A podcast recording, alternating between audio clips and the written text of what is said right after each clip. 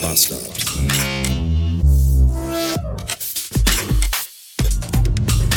Samstag 450 Beats und als wenn mir die ganze Gurkerei in der Woche nach Köln und zurück nicht schon vollkommen gereicht hätte, bin ich heute auf dem Weg nach Göttingen zum lieben Cornelis und äh, ist aber trotzdem was anderes. Ja, ich meine, hier mit Köln, da sind Termine, da musst du zeitig, da stehst du unter Zeitdruck, abends hast du einen harten Arbeitstag hinter dir, willst nach Hause, stehst im Stau, möchtest kotzen. Ich bin ja jetzt schon in der Zeit, die ich bis nach Köln brauche, bin ich ja jetzt schon die dreifache Kilometerzahl gefahren. Ich bin schon jetzt komplett durch Hessen durch, bin jetzt in Niedersachsen angekommen und äh, das ist ja ein ganz anderes Fahren. Ich fahre ja auch viel entspannter, viel chilliger.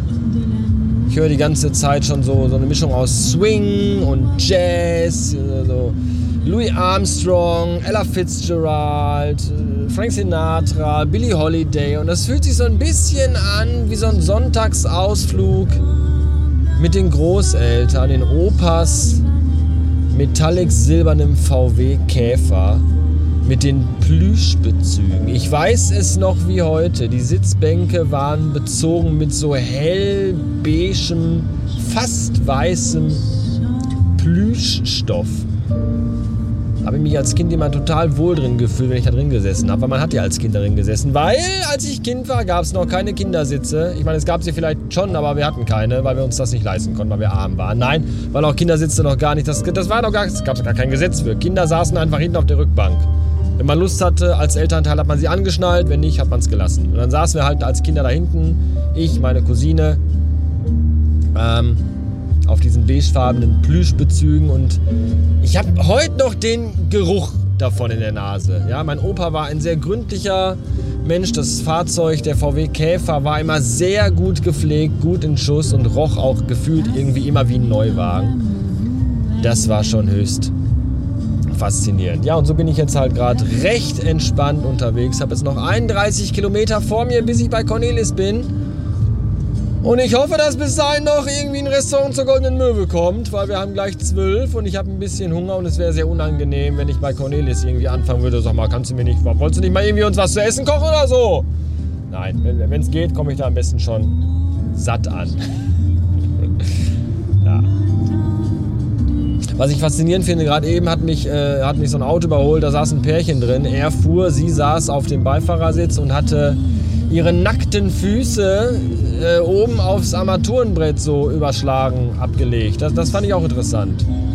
Aufgrund von zwei Dingen. Zum einen bin ich ja Fußfetischist. Hübsche Füße machen mich ja so ein bisschen geil tatsächlich. Aber ich finde es auch interessant, dass irgendwie so ich, also, weiß ich nicht, wenn der jetzt mal einen Autounfall, also einen Auffahrunfall beispielsweise hat, während die Frau ihre Füße oben auf dem Atombrett liegen hat, dann wird die aber auch dann so zusammengefaltet an der Hüfte wie so ein Knickstrohhalm, oder?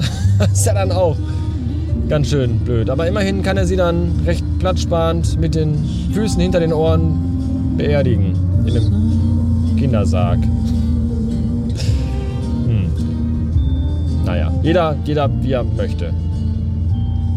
Warum fahre ich zu Cornelis? Das habe ich gerade schon ausführlich erzählt in den 30 Minuten, die ich für Radio Bastard Plus aufgenommen habe. Ja, ja, aber hier nochmal ganz kurz zusammengefasst. Äh, Cornelis hat noch einen alten Synthesizer von Yamaha zu Hause rumfliegen, den er gerne quitt werden möchte. Äh, letztens hat er mir gesagt, es wäre, also im Podcast hat er erzählt, es wäre ein SY99. Jetzt war irgendwie, glaube ich, die Rede von einem SY85. Vielleicht wollte er mich auch nur zu sich hinlocken. Am Ende ist es nur irgendwie ein Xylophon aus Holz. Ich weiß noch nicht. Ich bin, bin, bin, gespannt. Jedenfalls ergab sich das irgendwie, dass ich da jetzt heute deswegen dahin fahre. Und so ist es halt auch. Ich bin halt auch geil auf den Synthesizer. So, und deswegen, ich dann lieber jetzt, wer weiß, was nächste Woche wieder anliegt. Und äh, so, so, so ist das. Und ähm, ja, bis äh, später. So, da vorne da die Straße lang, wäre quasi Bückeburg. Ich kann es im Grunde schon riechen, aber ich fahre jetzt hier auf die A2 in Richtung Dortmund oder auch Hirmaul, wie wir es gerne mal nennen, um wieder zurück nach Hause zu kommen. Ich bin fertig mit Cornelis. Wir waren, wir haben jetzt 723 Beats oder auch kurz vor halb sieben für die einfachen, nicht so internettechnisch versierten Menschen. Und ähm, ja, was soll ich sagen? Also der Hintergrund ist der folgende. Ich war bei Cornelis, um bei Cornelis das, äh, den Synthesizer abzuholen. Irgendwas, kennt ihr das, wenn irgendwas im Auto immer raschelt oder klappert und ihr wisst einfach nicht, was es ist? Und ab einer bestimmten Geschwindigkeit ist es einfach permanent und es irritiert mich immer. So, jedenfalls äh, war ich bei Cornelis, um da den Synthesizer abzuholen. Es ist übrigens ein Yamaha äh, SY 85 und nicht 99, wie er im Podcast erzählt hat. Macht aber nichts, trotzdem geiles Teil. Und dann sind wir noch in Cornelis altes Elternhaus gefahren. Cornelis Eltern sind ja vor einer Weile beide recht äh, kurz nacheinander verstorben und ähm, das Haus steht jetzt zum Verkauf. Und es gibt eine recht interessante, eigentlich sogar zwei recht interessante, schöne Ecken-Episoden zu diesem Haus. Das ist Cornelis Podcast, wie ihr wisst. Wisst ihr hoffentlich. Und da begeht er mit seinem alten Freund Martin sein altes Elternhaus. Und das war sehr interessant, weil gerade der Vater äh, doch zu Lebzeiten einer sehr großen Sammelleidenschaft verfallen war. Und zwar hat er eigentlich alles gesammelt. Bücher, CDs, DVDs, Videokassetten, Elektrikkram, vieles Zeug. Und während ich den Podcast letztens beim Lego bauen gehört habe, wurden da einige Dinge angeteasert, die mich doch hellhörig gemacht haben. Ja, hier alte Computerzeitschriften und äh, Filmaufsteller, Filmplakate. Da dachte ich so, oh, oh. ihr kennt mich, ihr wisst, wie ich bin. Mr. Nostalgik. So, und dann sagte Cornelis, ja, da ist noch vieles von da. Äh, wenn du willst, können wir da nochmal hinfahren und uns das angucken. Und dann waren wir jetzt gerade da und ich weiß nicht, wie lange wir jetzt dieses Haus gelaufen sind. Drei Stunden, vier Stunden, keine Ahnung. Ich hätte noch sechs Stunden da bleiben können, weil wirklich das ganze Haus zugepflastert war mit Zeugs und mit Sachen.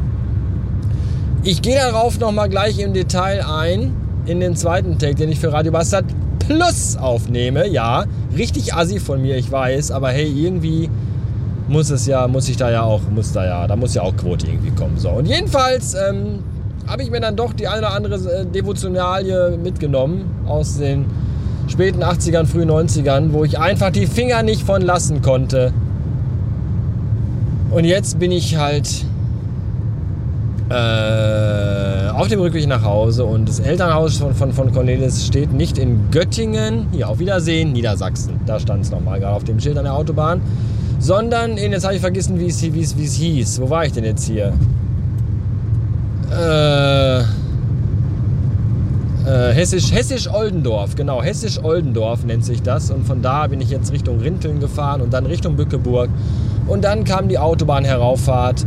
Und jetzt fahre ich nach Hause. Tschüss.